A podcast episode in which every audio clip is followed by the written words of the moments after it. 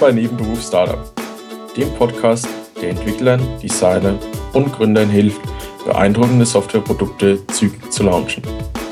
Hier ist es egal, ob du dein Produkt schon gebaut hast oder noch nach Ideen suchst. Ich bin Christoph. Und ich bin Benedikt. Und wir sind hier, um unsere Erfahrungen mit euch zu teilen, damit ihr nicht die gleichen Fehler macht, die wir schon gemacht haben. Herzlich willkommen zur Nebenberuf Startup Folge 64. Wir sind immer noch in Barcelona. Es sind gerade mal 60 Minuten seit der letzten Aufnahme vergangen. Und wir haben heute mal wieder einen Interviewgast. Und zwar Stelly. Hallo. Hey guys. Hi Sally. Voll schön, dich hier zu haben. Wir haben es gerade schon besprochen, für dich wird es ein Novum. Es wird deine erste Podcast-Folge auf Deutsch sein, ja. die du aufnimmst. Was vollkommen verrückt ist, was wir gerade schon festgestellt haben. Wir haben dich noch nie Deutsch sprechen hören. Aber du wirst heute trotzdem mit uns über dein Lieblingsthema reden oder zumindest über dein Lieblingsbusiness-Thema. Und zwar der Sales-Prozess. Ja, absolut. Ähm, ja, also es ist äh, eine merkwürdige Erfahrung für uns alle. äh, für euch mich Deutsch sprechen hören, für mich Deutsch sprechen. Ähm, ich habe es vorhin auch schon äh, euch zweien erzählt, dass äh, wenn es ums, also ich spreche Deutsch, äh, meine Frau ist Deutsche, ich spreche also relativ oft, oft Deutsch, aber wenn es um, wenn's ums Business geht, äh, sehr, sehr selten. Von daher fehlt mir da manchmal das Vokabular. Ich werde also wie irgendwie ein MTV oder Viva TV Host in den 90ern klingen, der ständig irgendwie englische Worte mit reinbringt und besonders hip äh, zu klingen. Aber äh, wie, wie wir vorhin auch schon mal erwähnt haben, ganz normal geht uns ja genauso die ganze Zeit. Also es wird sich eigentlich gar nichts ändern. Genau, also für, für, für die Zuhörer alles, äh, alles beim. Business as usual, ja, um Englisch reinzuschmeißen. Ähm, ja, äh, total äh, spannend, äh, bin froh äh, und äh, jetzt, jetzt die ganze Zeit habe ich irgendwelche englische Worte. Excited to be on the podcast.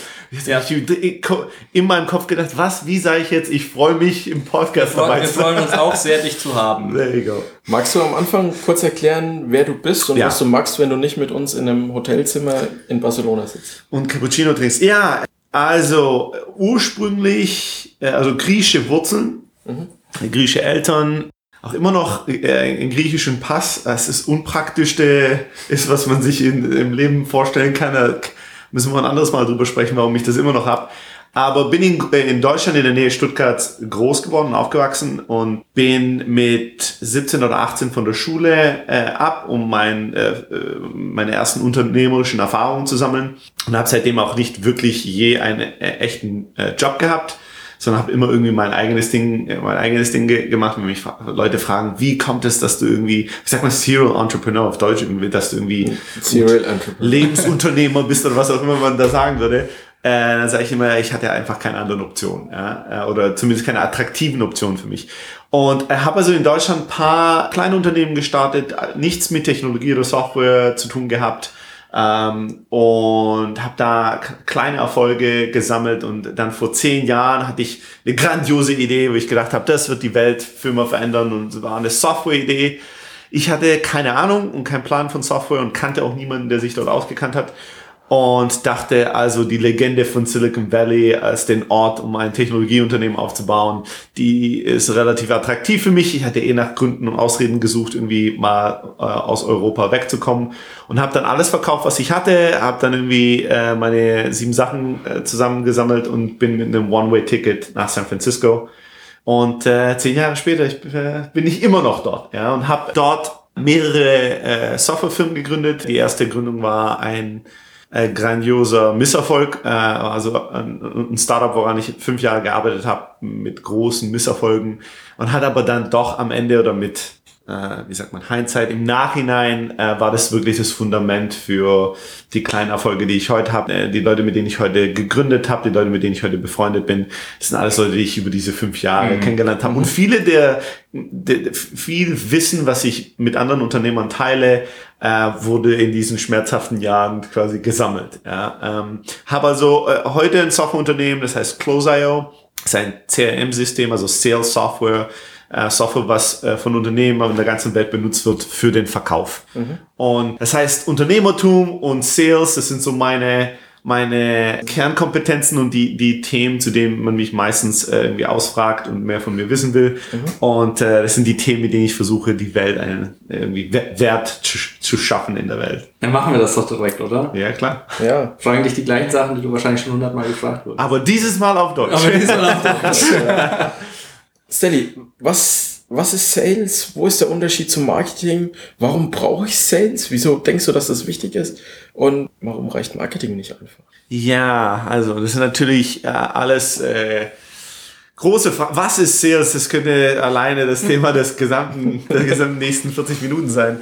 Ähm, dazu ein bisschen was und dann, was ist der Unterschied Sales und Marketing und warum ist es nützlich in meiner Meinung, in meiner Erfahrung? Ich denke, äh, am Ende des Tages ist alles im Leben, oder wenn man will, kann man alles im Leben als Sales betrachten. Ja? Mhm. Sales für mich ist nichts anderes als ähm, zielgestrebte Kommunikation, Kommunikation mit einem Endziel. Ja? Mhm. Also wenn wir hier nur plaudern und es geht darum, dass wir uns nur austauschen mit, mit, mit keinem direkten Ziel, dann reden wir einfach. Mhm. In dem Moment, wo äh, wo wir versuchen etwas zu erreichen oder wo eine, eine Partei versucht, die andere zu beeinflussen, äh, verkaufen wir. Ja, sind wir schon im Bereich des Sales, weil wir kommunizieren mit dem Endziel, ja, mit, der, mit, mit dem Ziel, jemanden zu überzeugen, jemanden äh, ähm, dazu zu bringen, äh, äh, äh, in irgendeiner Art und Weise äh, etwas zu kaufen, ob das jetzt eine Idee ist, äh, ein Produkt, ein Service oder sonstiges. Und ähm, wir sind auch ständig am Kaufen. Ja, also jede Interaktion, die ich habe mit mhm. jemandem, der versucht, mich von irgendwas zu überzeugen, ist die Frage: Kaufe ich, was er mir verkaufen will, oder kaufe ich das nicht? Kaufe ich die Idee oder kaufe ich sie nicht? Kaufe ich das Produkt oder kaufe ich es nicht? Also konkretes Beispiel: Zum Beispiel, wenn du versuchst, dich deiner Freundin zu verkaufen, damit sie dich heiratet. Ja, ja, also äh, im sozialen Leben ist es ja zwischen äh, zwei äh, Parteien, die irgendwie zusammenkommen wollen. Auf der romantischen Ebene ist komplett ein Verkaufsthema, ja, auf die eine Art und Weise. Ich suche gerade nach einer Wohnung. Ja. Mit, Wohnungsbesichtigung und dann immer, hm, ja. Ja, und was macht man da? Natürlich, man verkauft sich. Ich ja. werde ein guter Mieter sein. Genau. Ich werde pünktlich zahlen, sauber sein, nichts kaputt machen. Ja, ja das, ist die, das ist die Story, die man verkaufen will. Und dann zieht man vielleicht nicht irgendwie das Megadeth-T-Shirt an an dem Tag, genau. sondern man zieht irgendwie einfach nur ein schwarzes T-Shirt an. Ja, oder was, was ein bisschen, also man macht kleine Selektionen, um ja. eine Story zu erzählen, von genau. wer bin ich und wie vertrauenswürdig bin ich. Und klar, und die Vermieter äh, machen es vielleicht genauso, ja. Also die verkaufen einem auch, warum die Wohnung gut ist oder warum ja, X. Ja. Jeder hat irgendwie ein, ähm, ein Motiv, etwas, was man versucht zu erreichen. Mhm. Und ich denke, wir sind alle im Verkauf in einer Art oder anderen Art und Weise. Wir sind, wir sind uns nur nicht dessen bewusst und deswegen sind wir nicht gut im Verkauf. Ja? Mhm. Und ich denke, wenn wir alle so oder so verkaufen auf die eine oder andere Art und Weise, macht es Sinn, das ABT des Verkaufens zu lernen, um einen besseren Job zu machen im Verkauf. Und nicht, nicht unbedingt, um selbstsüchtig mehr von Leuten zu kriegen, was man nicht verdient hat, sondern einfach, ich glaube, viele Menschen haben gute Gründe, weswegen sie etwas verkaufen wollen. Du bist vielleicht ein super äh, Vermieter, ja, und bist super äh, vertrauenswürdig und du willst eine Wohnung haben, äh, die irgendwie gut für euch sein wird. Von daher, dass, dadurch, dass du Selektion machst, um dich besser zu verkaufen, mhm. ist ja was, was für den äh, Mieter auch eine gute Sache sein kann. Ja. Und da ein bisschen besser darin zu sein, zu wissen, wie mache ich das, wie präsentiere ich mich auf eine Art und Weise, die attraktiv ist, ähm, hilft am Ende des Tages, glaube ich, allen Parteien, mhm. ja, wenn man es für die richtigen Gründe macht. Ja. Ähm, und deswegen denke ich, ist es generell so ein, ein Life-Skill, eine, eine, Fähigkeit, die man im Leben hat. Kommunizieren, effektives Kommunizieren ist ein, ein, ein Lebens, eine Fähigkeit, die im Leben, egal was man tut, extrem hilfreich sein kann. Ähm, der Unterschied zwischen Verkauf und, und äh, Marketing, die, die Linien oder die, die, die Unterschiede sind äh, äh, relativ gering. Ich denke nicht, dass es, dass es zwei Themen sind, die komplett unterschiedlich sind, sondern da gibt es sehr viel Überschneidung. Mhm. Ich glaube, wenn wir nach Unterschieden suchen, ja, am Ende des Tages ist es immer, wir versuchen Menschen von etwas zu überzeugen durch Kommunikation. Mhm. Das ist im Marketing genauso wie, wie im Sales dasselbe Thema. Die, die, die, die äh, Sachen, die diese zwei Themen unterscheiden, ist, dass Sales normalerweise sehr viel direkter ist und Sales sehr viel ähm, gezielter äh, ist in, im Sinne des, des ähm, im Sinne des, dass im Sales äh, äh, messe ich das Endresultat von hat jemand gekauft oder nicht. Äh, mhm. Relativ binär, ja oder nein. Ja.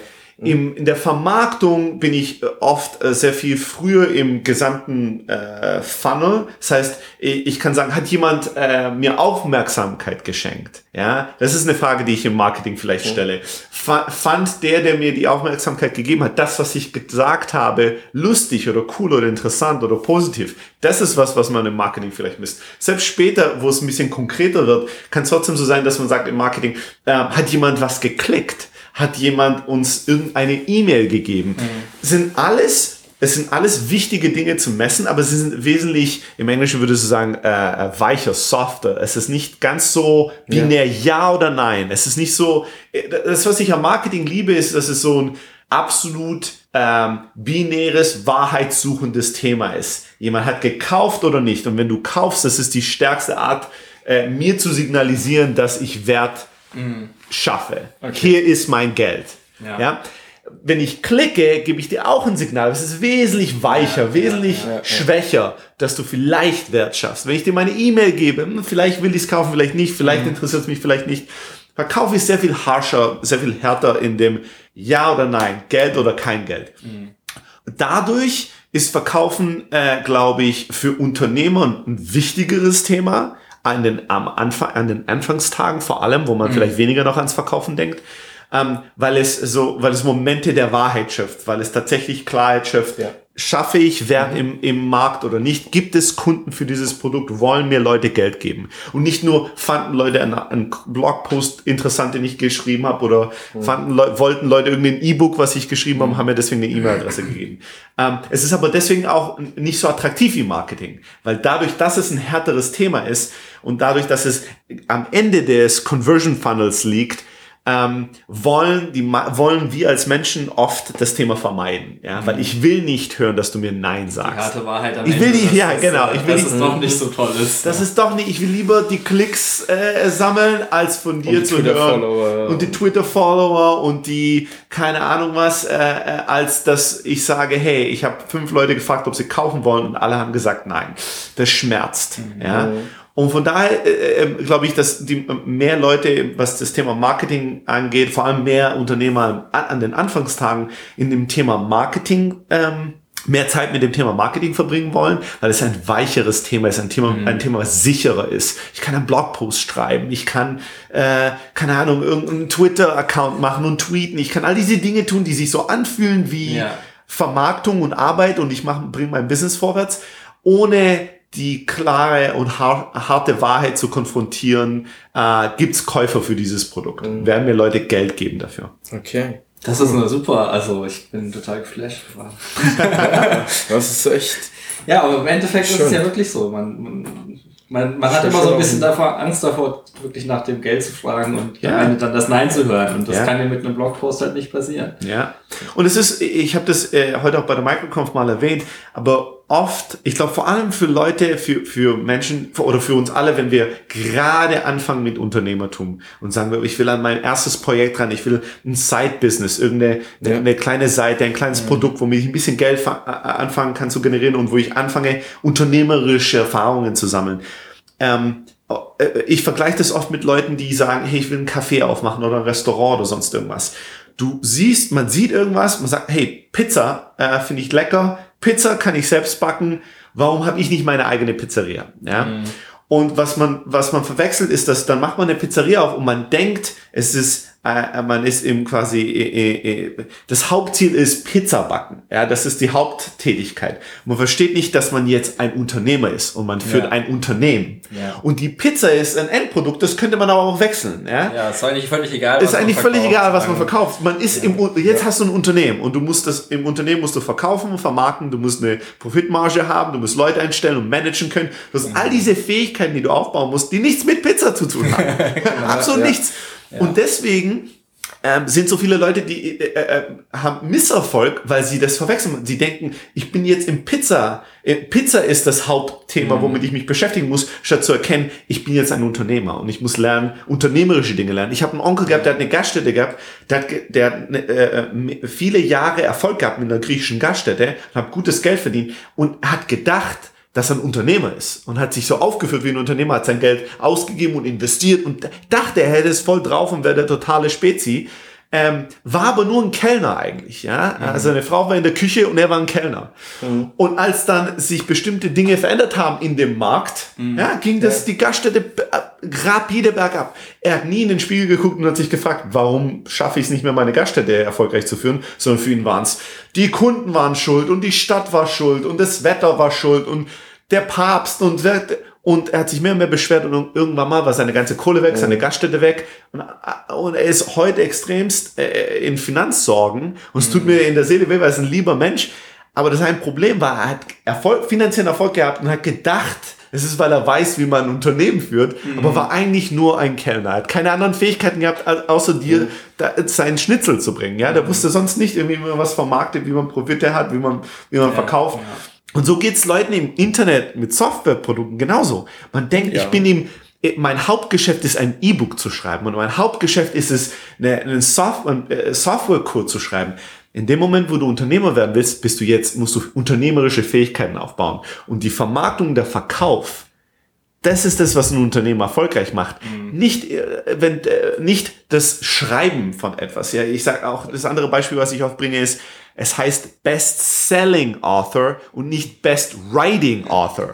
ja, ja? Das, das ist gut. Cool, ja. habe ich noch nie gehört, aber echt ja. gut. Ja. Echt gut. Ja. Also, du kannst schreiben, so wie du willst, aber wenn du nicht schreibst auf eine Art und Weise, die verkauft, ja. dann wirst du kein Bestseller. Ja, dann wirst du nicht wirklich äh, äh, erfolgreich und einen Leben, Lebensunterhalt damit verdienen können. Und da ist es halt wichtig, dass die Leute, die am Anfang stehen, mit dem Mindset rangehen an die Sache, hey, ich werde was lernen über Unternehmertum, ich werde lernen über Vermarktung, ich werde lernen übers Verkaufen und nicht, ich will irgendwie an einem Buch schreiben und dann will ich das online stellen und boom, ich will Geld machen damit. Mhm. Cool, aber hast du Fähigkeiten, wie man mhm. ein Buch vermarktet und verkauft? Hast du diese Fähigkeiten nicht, dann wirst du wahrscheinlich Probleme haben. Und selbst wenn du es verkaufst, hast du wahrscheinlich mehr Glück gehabt als als mehr als Verstand, ja. ja. Und du wirst es nicht replizieren können, ja. Und darum geht's am Ende des Tages. Okay. Ah, das kommt schon wieder alles so bekannt vor. hey, aber das, das, das spielt auch dann irgendwo wieder das ran, was wir auch schon öfter gesagt haben.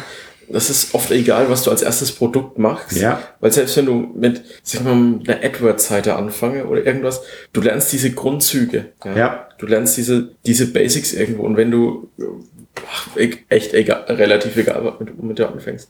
Aber diese Kerninhalte, die wichtig sind, die nimmst du mit. Und die kannst du im nächsten Produkt dann schon wesentlich erfolgreicher wieder Absolut. einsetzen. Absolut. Wo wir jetzt gerade über anfangen und äh, was man traditionell falsch macht, wie wäre es denn besser? Also wie würdest du anfangen, wenn du jetzt nochmal neu anfängst? Ja, mit dem, was du jetzt? Äh, das ist natürlich eine interessante Frage, ja. Ähm, ich, ich, ich sag mal, ähm, es gibt bestimmte Dinge, die ich heute anders machen würde.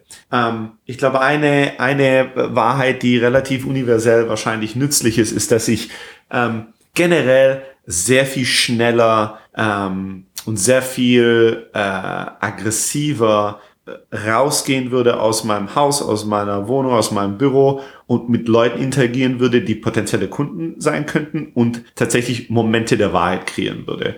Ähm, ich muss kein Produkt äh, äh, kreieren, uns online stellen und, und, und Traffic dahin schicken, um zu sehen, ob Leute was kaufen oder nicht. Ich kann mich mit Leuten unterhalten und sagen, hey, hier ist ein E-Book, was ich schreiben will.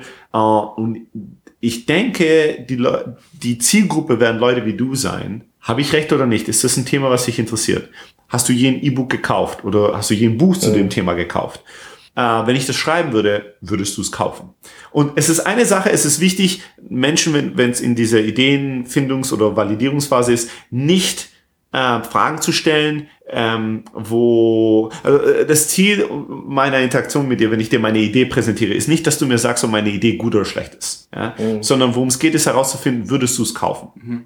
Ja. Weil die, die meisten Leute werden Schwierigkeiten haben, dir zu sagen, dass deine Idee nicht gut ist, ja? weil ähm, es ist eine relativ riskante äh, Situation. Also es hat, äh, ich will dich nicht enttäuschen, ich will nichts Negatives kreieren, ich will dich nicht äh, wütend machen vielleicht weiß ich auch nicht, ob es eine gute Idee ist oder nicht. Es ist, deswegen sind die meisten äh, Leute, die in der Ideenungsphase, Ideenungsfindungsphase nach Feedback fragen, kriegen positives Feedback. Mhm. Ähm, deswegen äh, würde ich nicht nach positivem Feedback fragen, sondern tatsächlich nach Kaufintention. Äh, oh, findest du das Inter Thema interessant? Ja, ich finde die Idee cool. Cool, würdest du es kaufen? Vielleicht. Wenn ich, wenn ich dir sagen würde, dass ich es für 50 Euro verkaufen würde, aber wenn du mir heute 15 Euro gibst, dann kriegst du die erste Kopie für den Preis, bist du bereit, mir 15 Euro zu geben. Wenn ich es nicht schreibe in den nächsten, wenn das äh, Buch nicht draußen ist in den nächsten zwei Monaten, kriegst du deine 15 Euro zurück. Mhm. Ja, und das, es, ich weiß, dass es für viele Leute relativ aggressiv klingt, ja, und sehr riskant. Oh mein Gott, ich, wie klinge ich, wenn ich nach 15 Euro frage in der Konversation? Und was ist, was die von mir denken werden? Aber da muss man über sich hinauswachsen, ja. Mhm. Wie gesagt, du bist jetzt im Business und im Business geht es darum, nach Geld zu fragen, ja. ja. Äh, und je früher man sich an diese, an dieses nach Geld fragen gewöhnt, desto besser. Das ist eine Fähigkeit. Und der Grund, weswegen wir nicht nach Geld fragen wollen, ist nicht, weil es nicht, äh, ähm, was heißt polite, weil es nicht höflich ist. Es ist nicht, weil, was ist, wenn jemand, am Ende des Tages wollen wir nicht nach Geld fragen, weil wir nicht Nein hören wollen. Ja. ja. ja das ist der, das, der, und Nein gehört zum Unternehmertum dazu. Du, mhm. Wenn du, egal wie erfolgreich du bist, die meisten Leute werden dir immer Nein sagen, egal was du ja. fragst. Ja, das okay. gehört nun mal zum Leben dazu. Von daher würde ich sagen, geh raus, frag Leute nicht nur, findest du meine Idee cool, sondern würdest du sie kaufen? Und wenn du nicht der, der Käufer bist, kennst du jemanden, von dem du vermuten würdest, er könnte das kaufen, ich brauche mehr Informationen, ich brauche mehr Feedback. Mhm. Das würde mir unglaublich helfen, wenn du mich mit der Person in Verbindung bringen kannst echtes, harsches Feedback. Würdest du dieses Produkt kaufen? Wenn ja, würdest du mir jetzt Geld geben, um es zu reservieren, um einen ja. Discount zu kriegen? Ja. Das sind relativ, das sind Gespräche, die dann tatsächlich die Wahrheit rausbringen. Ja, würdest du 15 Euro dafür zahlen? Oh nein, ich weiß nicht so ich genau. Ich gerade meine Kreditkarte nicht da. Tut mir leid. Das ist die meisten Leute. Genau, die meisten Leute würden denken, das ist jetzt das Ende des Gesprächs. Oh, er fand es nicht gut, er hat nein gesagt. Scheiße.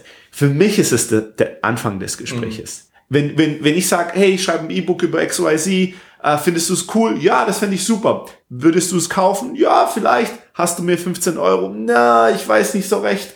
Für mich, in dem Moment lehne ich mich nicht zurück, sondern nach vorne und denke mir, cool, jetzt, jetzt wird's, jetzt geht's, jetzt los, geht's ja. los. Und dann würde ich sagen, warum nicht? Ja? ja? Warum ist es 15 Euro zu viel Geld für das Produkt? Was ist scheiße dran? Was gefällt dir nicht? Hast du hier 15 Euro ausgegeben für ein Buch? Warum nicht für dieses Buch? Das ist jetzt Wahrheitsfindung. Jetzt werde ich mhm. herausfinden, was tatsächlich Sache ist. Und ich muss die Wahrheit kennen, damit ich ein Unternehmen aufbauen kann. Ja? Ich kann nicht ein Unternehmen aufbauen auf Lügen und äh, Freundlichkeiten. Fantasien, ja. Fantasien und Leute, die freundlich waren zu mir. Weil freundlich ist ja. eine Sache, aber Leute werden mir nicht Geld geben, um freundlich zu mir zu sein. Ja? Da hört die Freundlichkeit auf. Und deswegen fängt da die Wahrheit an. Ja? ja? Von daher rausgehen, mit potenziellen Kunden so früh wie möglich sprechen und tatsächlich auch nach Geld fragen oder nach, würdest, mhm. würdest du tatsächlich dieses Produkt heute kaufen, wenn ich es anbiete. Ähm, das zweite äh, Thema für mich ist, ja, nicht so relevant für diese, äh, für, für die meisten Zuhörer heute, weil als ich als, für mich war es eine Frage der äh, Arroganz. Als ich nach Silicon Valley bin vor zehn Jahren, wollte ich Unternehmer sein, ich wollte mein eigenes Unternehmen führen, obwohl ich sehr wenig oder keine Erfahrung hatte im Software-Business. Heute gebe ich vielen Leuten den Ratschlag, es besser zu machen als ich. Für mich hat es fünf, sechs Jahre von Misserfolg gebraucht und jeden dummen Fehler selber machen, bis ich tatsächlich an den Punkt gekommen bin, wo ich ein erfolgreiches Softwareunternehmen aufbauen mhm. kann. Ich sage den Leuten heute, hey, geh und arbeite in einem Team von Leuten, die top sind. Mhm. Ähm, spring über dein Ego, wenn du jetzt unbedingt der Unternehmer sein willst, dann bist du halt mal ein Jahr lang keiner und gehst zu einem Team, was noch relativ klein ist, aber wo du, wo du schon merkst, der Erfolg schon da ist und du merkst, die Leute, die können, was das Produkt läuft, die wachsen und hilf in jeder Art, die du kannst, da hilfreich, sei der Tellerwäscher, wenn es die einzige Position ist, die da ist und äh, A, lerne von denen, wie man es erfolgreich macht. Sieh mhm. den Erfolg jeden Tag. Nicht nur in Blog. Oh, ich habe einen Artikel gelesen, wie die erfolgreich mhm. Nein, nein, sei ja, im Büro mit den Leuten um dich herum und seh, wie haben sie Erfolg gehabt. Versuch Wert zu schaffen, versuch Beziehungen aufzubauen mit anderen Leuten. Vielleicht findest du deinen Mitgründer dann in dem Team. Mhm. Und dann in einem Jahr oder zwei, wenn du dann tatsächlich ein Net Netzwerk hast, wenn du äh, Erfahrung gelernt hast, wow, jetzt weiß ich, wie es funktioniert, was nicht funktioniert hat. Ich war von Anfang an dabei oder von relativ früh dabei. Wenn du dann startest, startest du auf einem ganz anderen Plattform. Ja? Äh, du kannst deinen Mitgründer in dem Team gefunden haben, mit dem du schon gearbeitet hast, erfolgreich. Du kannst die Gründer dann als Investoren in deinem Unternehmen finden, wenn du Investoren brauchst. Du hast schon den Brand dieses erfolgreichsten Unternehmens. Ja, du kannst jetzt sagen, hey, ich launche ein neues Produkt. Ich war zwei Jahre bei Facebook, Facebook, Amazon, Twitter, Buffer, was auch immer, äh, ein mhm. Startup, was, was deine ja. Kunden kennen würden. Und auf einmal fängst du auf einem ganz anderen Niveau an. Ich hatte zu großes Ego, um das hier, ich hätte nie, wollte nicht keinem anderen Startup joinen. Ich wollte mein eigenes Startup machen. Und äh, Ego steht im Weg oft äh, und habe eben deswegen alle diese Lektionen sehr viel schmerzhafter gelernt. Aber ich denke, die Leute, die uns hier heute zuhören, sind Leute, die wesentlich weiser sind als ich und auch nicht sofort jetzt irgendwie nach Silicon Valley wollen, um ihr Startup zu starten, sondern sagen, hey, ich will was Neues starten, was Kleines starten, Nebenberuf. Ähm, und da wäre einfach mein Tipp, hey, die, wie sagt man, Trap, die, die Falle, in denen alle reinfallen, viele Leute reinfallen in diesem Nebenberuf, äh, Unternehmertumssparte, ist, dass man sich in die Idee verliebt und so ein bisschen dieses Nebenberufsthema als Hobby oder unter Entertainment-Thema mhm. nimmt. Auf einmal kaufe ich Kurse, schaue Videos, ich lese Blogposts und mir macht, mir bereitet das Thema Spaß zu fantasieren. Wie mhm. wäre es, wenn ich Unternehmer wäre? Aber ich will nicht wirklich die dreckige, unangenehme, harte Arbeit machen, die total unglamourös ist.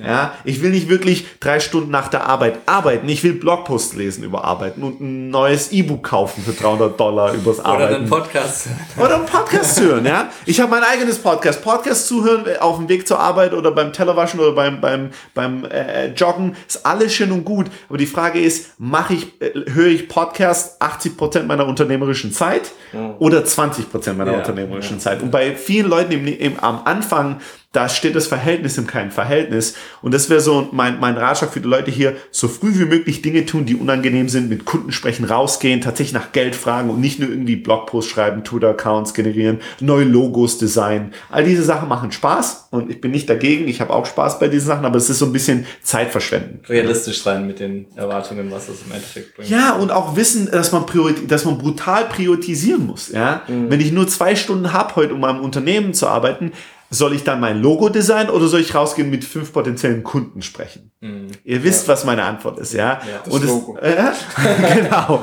ja, das Logo. Du, du, hast, letzte, äh, hast gestern den Vortrag von, von Mike Tabor verpasst. Er hat gesagt, äh, zu viel Customer Development ist nicht gut. Naja, es kommt immer darauf an, äh, äh, wie man Customer Development macht, ja? Und wenn man Customer Development macht, indem man eben äh, viele, viele Leute nach ihren Meinungen fragt, mm. Dann äh, bin ich da auch seiner Meinung, ja? Wenn man mhm. aber viele Leute nach ihr Geld fragt, dann ist das was ganz anderes. Dann ist das ganz anderes. Und vor allem, ich glaube, was er auch gesagt hat, ist, dass man nach dem, nach dem 50. den man gefragt hat, der Nein gesagt hat, auch irgendwann aufhören sollte und nicht immer noch weiter Ja, das Problem ist folgendes. Wenn du tatsächlich, wenn du 50 Leute fragen würdest, gibst du mir Geld für dieses Produkt und 50 Leute sagen nein, garantiere ich dir, keiner macht einfach weiter. In dem Moment ist das Signal stark genug. Hier ist das Problem. Das Problem, was Mike hatte und was viele andere Leute haben, ist, dass ich 50, 50 Leute frage, aber leicht ambiguös. Äh, findest du das vielleicht interessant? Und die Leute sagen, ja, ein bisschen, ja, sehr interessant. Oh, ich weiß nicht, vielleicht ein bisschen interessant. Und jetzt habe ich 50 Mal vielleicht gehört. Mhm. Und ich habe jetzt vielleicht in meinem eigenen unternehmerischen Kopf ins Ich glaube ja umgewandelt. Ja. Ja. Und deswegen mache ich weiter. Wenn du 50 Mal Nein ist ein klares Signal, Ja ist ein klares Signal. Vielleicht ist wo Unternehmertum ja, hingeht zum Sterben. Ja, genau, ja. Und, und da, da, das ist das Problem hier, dass wir eben Leute, dass wir diese Situation, diese Gespräche in einem Vielleicht beenden und dann in der Hoffnung weitermachen. Mhm. hat, er nicht so, hat er nicht so ein äh, Zitat gehabt, äh Hoffnung ist keine Strategie zum Überleben oder Hoffnung so. Hoffnung ist keine Strategie. Generell keine Strategie, ja. ja. Ja. ja. Sehr geil. So, bevor ich mich jetzt noch schlechter fühle, vielen Dank, Stanley. Ähm, wo findet man dich denn online? Ja, ähm, äh, vielen, vielen Orten, aber ich glaube, äh, für Leute, die äh, Podcast äh, irgendwie äh, cool finden und das machen, solange sie es nicht in 80 Prozent ihrer Zeit machen. Ähm, ich habe einen Podcast äh, mit einem guten Freund, Heaton Shah, der irgendwie sehr weise ist im Thema Marketing und auch im Side-Businesses. Komischerweise haben wir erst heute, glaube ich, eine Episode gelauncht mit äh, How to Start a Side Business. Ja, das passt mhm. relativ, passt es, ja passt es wirklich sehr gut rein. Also wenn ihr äh, euch das Podcast mal anhören wollt, dann äh, geht ihr auf äh, am besten auf thestartupchat.com und da findet ihr dann den Link zu irgendwie iTunes und was auch immer für Kanälen, wo ihr das äh, euch, euch anhören wollt. Also ich habe einen Podcast, The Startup Chat. Ähm, man kann mich auf Twitter finden, at Steli, S-T-E-L-I. Äh, und man kann auch immer direkt mit mir in Kontakt treten, wenn, wir, wenn ihr Fragen habt, wenn ihr einen Struggle habt, Probleme äh, oder sonst irgendwas. Ähm, schreibt mir einfach eine E-Mail, Steli, S-T-E-L-I, at close.io, close C-L-O-S-E, das ist das erste Mal, dass ich es auf Deutsch buchstabiere, Punkt .io. Steli at close.io. Ansonsten, wir verlinken das vielleicht auch einfach. Definitiv.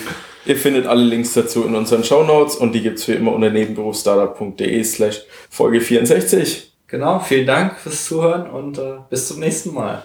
Bis zum nächsten Mal, ciao. Okay, wir haben jetzt noch eine kleine Bonusfrage für dich, Staley, und zwar, ähm, einer unserer Hörer würde gerne wissen, wie hast du deinen ersten zahlenden Kunden bekommen? Hast du den voll bezahlen lassen oder hast du die mit Rabatten gelockt? Und wie lange ist dieser erste Kunde dann bei dir geblieben? Ja. Also es kommt immer darauf an, in welchem Unternehmen. Ich habe mehrere Unternehmen und da ist die Sto da sind die Strategien, wie wir den ersten Kunden gekriegt haben, variieren da relativ stark. Dann machen wir Ähm, Close.io einfach. Mit, mit Close.io, ähm, mit Close.io war es äh, war's recht einfach. Wir hatten ähm, ein Services-Business äh, mit Elastic Sales, wo wir mehrere Kunden hatten. Und dann haben wir den Kunden die Software präsentiert und gefragt, wollt ihr die Software auch kaufen und nicht nur unsere Services. Und da haben ähm, da haben die Hälfte von denen, denen wir das präsentiert haben, haben gesagt, ja, wir wollen die Software auch kaufen ähm, von äh, wir mussten, was das Thema Rabatte angeht, mussten wir da nicht stark locken, weil wir uns selbst noch unsicher waren, was das tatsächlich, was der tatsächliche Preismodell sein wird. Das heißt, wir haben den Leuten einfach gesagt, hey, wir haben uns da was aus dem Hintern gezogen und gesagt, hey, äh, Preis kostet X pro Monat und äh, und das war's. Wir mussten da also nicht groß Rabatte locken, aber ich habe auch schon mal in der Vergangenheit Leuten gesagt, hey, der Preis wird sein, was auch immer, 100 Euro im Monat. Ich, wenn ihr jetzt entscheidet zu kaufen, ist es 50 Euro im Monat. Also da kann man kann man gerne auch mal mit Rabatt locken. Ähm, und unser, ich glaube, weiß nicht wer es, ich glaube unsere ersten, von unseren ersten fünf Kunden waren zwei irgendwie im Monat später schon gekündigt und drei von den ersten Kunden waren irgendwie äh, drei Jahre mit uns oder so, also ewig lange irgendwie Kunden ähm, und mit dem Produkt dabei. Ähm, von daher hat es da auch variiert. Äh, mit Elastic Sales, das war das Unternehmen Services Business, was wir davor gestartet hatten, da haben wir eine ganz andere Strategie gehabt, weil wir da keine Kunden hatten, haben wir da wirklich irgendwie hardcore salesmäßig eine Liste erstellt von äh, paar hundert Unternehmen, die eventuell Käufer sein konnten. Äh, am Tag, an dem wir die Idee hatten für den Service, haben wir die Liste erstellt. Am nächsten Tag haben wir angefangen, Cold Calls zu machen, weil wir gesagt haben, wir wollen da nicht lange Zeit verschwenden zu recherchieren. Wir hatten keinen Namen, wir hatten kein Logo, wir hatten keine Webseite, wir hatten gar nichts. Wir haben zu der Zeit auch noch was anderes offiziell gemacht. Das heißt, wir wollten nicht, dass Leute wissen, dass wir diese Idee haben. Das heißt, ich habe mit, ich hieß Steve Eli, ja, da so ein Fake-Namen und habe quasi äh, äh, kalt am Telefon jemand angerufen und gesagt, hey, hier ist äh, ein, neuen Service, den wir launchen. Ich denke, es könnte interessant für euch sein, seid ihr interessiert oder nicht, ja oder nein. Und haben dann in den Telefonaten mit den Kunden herausgefunden, was sollte der Preis sein, was sind die Probleme, weil wir wirklich gesagt haben, hey, wir wollen keine Zeit verschwenden, lasst uns so schnell wie möglich herausfinden mit den Kunden, ob das eine Idee ist, die Hand und Fuß hat und haben dann ich habe 14 Tage ähm, quasi Kaltakquise am Telefon gemacht und haben danach in 14 Tagen sieben Unternehmen gehabt, die uns zahlen wollten. Und haben gesagt, es ist gut, das ist besser als wir gedacht hätten, wenn man bedenkt, dass wir keinerlei Kredibilität haben, weil wir es gibt keine Website, es gibt keinen Namen, es gibt keine Kunden, es gibt Ja. gar nichts. Und dann haben wir uns zwei von den Fake-Namen. Und dann haben wir zwei Kunden rausgesucht, äh, zwei von den sieben, die so unterschiedlich wie möglich waren und haben gedacht, lass uns herausfinden, ob wir tatsächlich jetzt das machen können, was wir versprochen haben. Haben aber von Anfang an, weil ich schon weiß, dass manche Leute ethisch irgendwie sagen, oh mein Gott, wie kann man das nur tun? Ähm, auch fragen Leute, wie kann ich nach Geld fragen, wenn wir nicht wirklich wissen, ob wir das Produkt launchen werden oder ob wir wirklich äh, Wert schöpfen. Ich sag, äh, wir, wir bieten es kostenlos an, weil wir nicht wissen, ob wir genügend Wert schaffen. Und hier ist mein, meine Strategie dazu. Ich nehme dein Geld, aber ich plane damit, dass ich es nicht äh, ausgebe. Ich plane damit, dass ich es dir zurückgeben werden muss. Das heißt, ich nehme dein Geld und dann denke ich mir, in einem Monat oder zwei werde ich es wahrscheinlich zurückgeben müssen. Äh, das ist für mich eine wesentlich bessere Strategie und ist ethisch genau dasselbe, wie dein Geld erst gar nicht zu nehmen. Ja, nicht- erst gar nicht nach Geld zu fragen. Und äh, so haben wir, so haben wir damals mit dem Services-Business gestartet, also wo wir quasi Nobodies waren. Okay, Super, danke. cool. Ja. Ja, klasse Antwort. Danke. Alles klar.